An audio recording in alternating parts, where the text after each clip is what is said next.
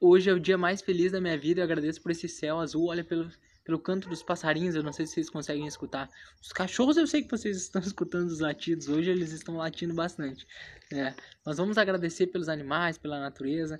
Hoje eu vim fazer um, é, né, ver um estudo que eu achei muito interessante. Eu comecei a ler assim e não entendi. E aí eu li na nota do rodapé embaixo do livro que falava, ó, foi uma comunicação que o Kardec ele chamou um espírito para tentar ajudar uma pessoa que era cega, né? Então por isso que o estudo de hoje mais é um relato, né, desse espírito tentando conversar, né, tentando curar essa pessoa que é cega. E olha só. Meus bons amigos, por que me chamastes? Ele fala. Depois ele continua. Não sei fazer milagres. O Kardec chama ele para curar a pessoa e ele não cura a pessoa ele fala que o olho, a, a cegueira que ela tem no olho é algo benéfico para ela. Então a gente pode falar, Deus pode curar todas as nossas doenças. É, Deus pode, mas a questão é, muitas vezes é útil Deus curar aquela doença nossa?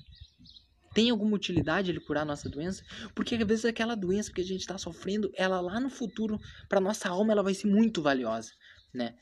A gente tem a, a, visão da vida terrena, assim, ah, eu não quero sofrer agora, eu não quero, eu quero morrer com, com 120 anos, eu mexo, eu quero morrer com 120 anos, eu, eu mesmo mexo. E aí a gente não quer sofrer, né? Mas muitas vezes o sofrimento que a gente tem hoje, ele vai, vai ser recompensa no futuro, que nem um concurso. Para você passar num concurso, não é simplesmente, ah, eu, ah, vou, é, vou lá fazer o concurso, faço tudo que eu quero, não. Para você depois você ter uma estabilidade, você ter seu salário, você teve que abdicar anos estudando. Você teve que fazer uma faculdade, às vezes cinco anos. Você teve que passar noites em claros estudando. Você não pôde ir no centro. Você deixou de ir à praia. Né? Eu falo por experiência própria. Para estudar, deixei de fazer muitas coisas. Toda a família indo para a praia e eu estudando, estudando, estudando. Né? Então, para você atingir os seus objetivos, muitas vezes você tem que sofrer um pouco né? Você tem que abrir mão de algo. E é o que eles falam. Muitas vezes as doenças que a gente tem, ela, ela é um sofrimento agora, mas lá na frente ela vai ter uma, um avanço significativo para nossa alma.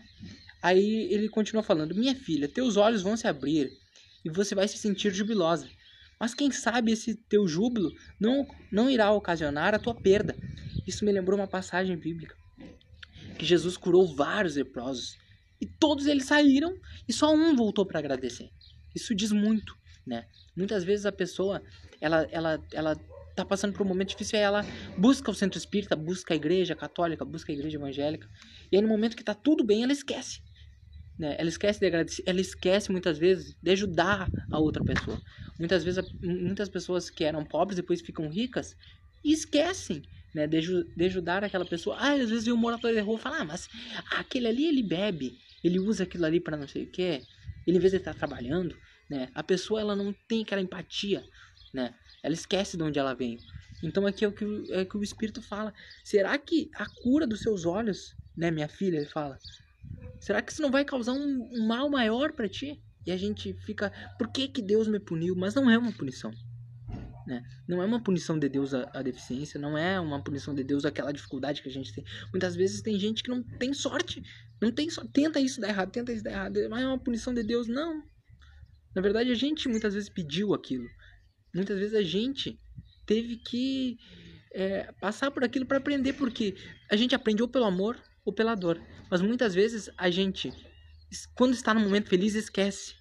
Esquece dos compromissos, esquece de ir no centro espírita, esquece de agradecer, esquece de ajudar um amigo, esquece, esquece. Foca às vezes na, na vida, muitas vezes. Claro, a gente tem os nossos. Né, a pessoa tem filhos, ela vai, vai focar a vida dela nos filhos. Mas ela não pode esquecer dos outros, né? Dos que ela precisa ajudar, dos que muitas vezes ajudaram ela. Então, o estudo de hoje é isso, pessoal. Não vou me alongar muito. É, bora seguir estudando. Eu vou parar um pouco, talvez, a fazer vídeo, vou seguir divulgando o audiobook, né, que tá no canal, porque deu, foram meses e meses de trabalho. Aquele livro do Luiz Sérgio é muito bom, fala sobre suicídio, drogas. É um livro que eu recomendo, pessoal, Universo de Amor. Tá na página Tentando Ser Espírita, pesquisem aí.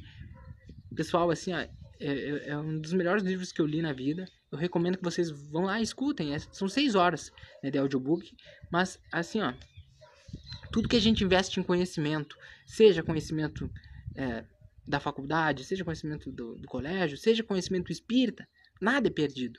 Tudo a gente vai levar aqui, ó, vai guardar no nosso coração, vai guardar na nossa mente. Né? E no momento que a gente tiver a dificuldade, a gente vai ter uma dificuldade. Eu nem, nem sei quem, quem é que tá ouvindo aí, mas eu sei que tu vai ter uma dificuldade, assim como eu vou ter. No momento da dificuldade, onde a gente vai se socorrer? No conhecimento que a gente tem guardado aqui dentro. É ele que vai nos ajudar. No momento de tensão, é a nossa, o, o nosso conhecimento que vai nos ajudar a nos manter no trilho. É isso, pessoal. Um grande abraço e fiquem com Deus.